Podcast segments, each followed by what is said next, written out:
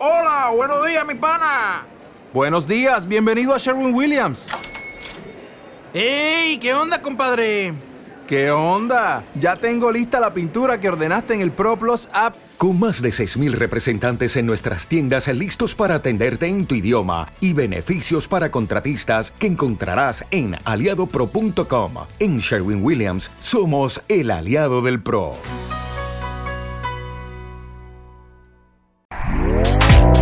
Este podcast forma parte de Evox Originals.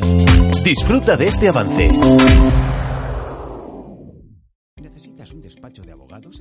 En derecho civil o en derecho de familia? ¿O tal vez en divorcios, herencia, reclamaciones de paternidad, suspensión de pagos o desahucios? García Yerrait Abogados es lo que buscas. Contacta con nosotros. Somos un equipo jurídico con una larga trayectoria como bufete y contamos con un equipo de abogados altamente cualificado. Pide cita en el teléfono 91 561 45 84 o envíanos un email a consulta abogadosgh.es. Atención personalizada.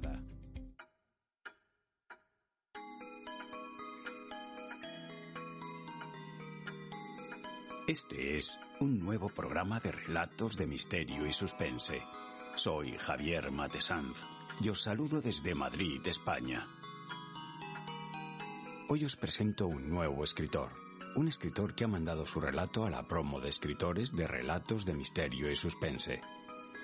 Se llama Miguel Ángel Cruz Canal y tiene publicados en Amazon tres libros.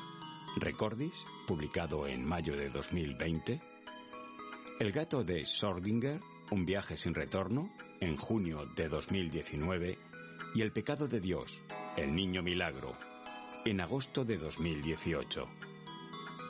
El relato que nos ha enviado es un fragmento de su libro Recordis.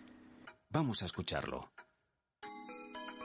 Baúl de Libros presenta Relatos de Misterio y Suspense. Hoy presentamos Ruidos en mi cabeza. Un relato de Miguel Ángel Cruz. Relato extraído de su libro Recordis. Voz de Javier Matesanz. Estás escuchando, estás escuchando relatos de misterio,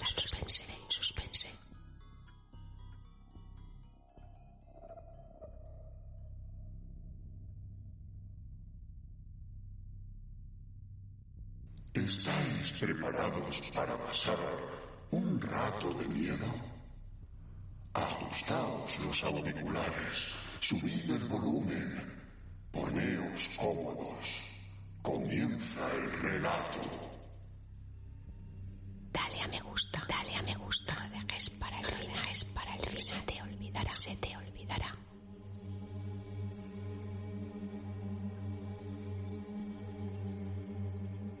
Era como si el mundo terminara en ese lugar. Caía la tarde y una espesa niebla se había instalado dando lugar a un tétrico, pero a la vez bello y enigmático lugar. Daba la impresión que me tragaría y nunca podría salir de ella. La humedad era tal que la ropa se iba empapando. No podía ver más allá de cinco metros. Eso y que no conocía el lugar había hecho que me perdiera, pero no estaba asustado. El sonido de las hojas al pisarlas me producía cierta relajación. Era música celestial. Me gustaban y relajaban los sonidos blancos que produce la madre naturaleza. Llevo toda la vida soportando unos cada vez más insoportables tinnitus, y lo único que me lo silencia e impide que enloquezca son esos sonidos blancos. Para poder conciliar el sueño, pongo en mi aparato de música de forma aleatoria un lápiz electrónico con miles de sonidos como el fuego, el sonido del viento entre los árboles, el mar golpeando contra las rocas o el suave sonido de un apacible río. Por eso, cuando cruzo este manto de hojas y hierba, el ruido que produce me relaja. Me apoyé sobre una roca que sobresalía en mitad del camino. Su tacto era frío y suave. Una pequeña capa de musgo la cubría casi por completo por mi lado. Supuse que se trataba de la zona que daba hacia el norte. Al menos eso es lo que nos contaban en los documentales. Mi conocimiento de la naturaleza es nulo. Me gusta, sí, y siempre que puedo, hago alguna escapada al monte. Pero de ahí a saber subsistir en ella, hay todo un mundo. Giré sobre la roca y pude comprobar que prácticamente toda su superficie estaba cubierta de musgo. ¿Cómo no iba a ser así si ese bosque era tan espeso que la luz del sol no se filtraba jamás, y era tal la humedad que lo retroalimentaba en sí mismo? Si no encontraba la salida, volvería sobre mis pasos, aunque a decir verdad no creía que pudiera hacerlo. Ya no recordaba por dónde había caminado. Subí a la roca con la esperanza de poder ver algo desde cierta altura pero era inútil. Parecía estar volando en una nube. Al ir a bajar, no calculé bien la pisada, y entre mi torpeza, la humedad y el musgo, resbalé. Mi pie derecho dejó de apoyarse y voló libre hacia el cielo. Primero fue mi espalda, dándome un fuerte golpe en la roca. El dolor era terrible, aunque no duró mucho. Lo segundo, en tocar la piedra, fue mi cabeza que chocó produciendo un fuerte y audible clock, si hubiera habido alguien para escucharlo.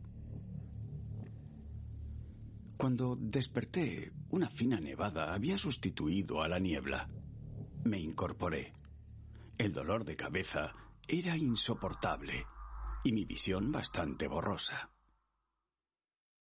Deslicé mi mano derecha por ella y noté un gran abultamiento en la zona occipital. Me miré la mano al notarla húmeda. Creí que estaba sangrando.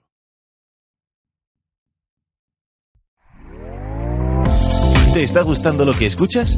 Este podcast forma parte de Evox Originals y puedes escucharlo completo y gratis desde la aplicación de Evox. Instálala desde tu store y suscríbete a él para no perderte ningún episodio.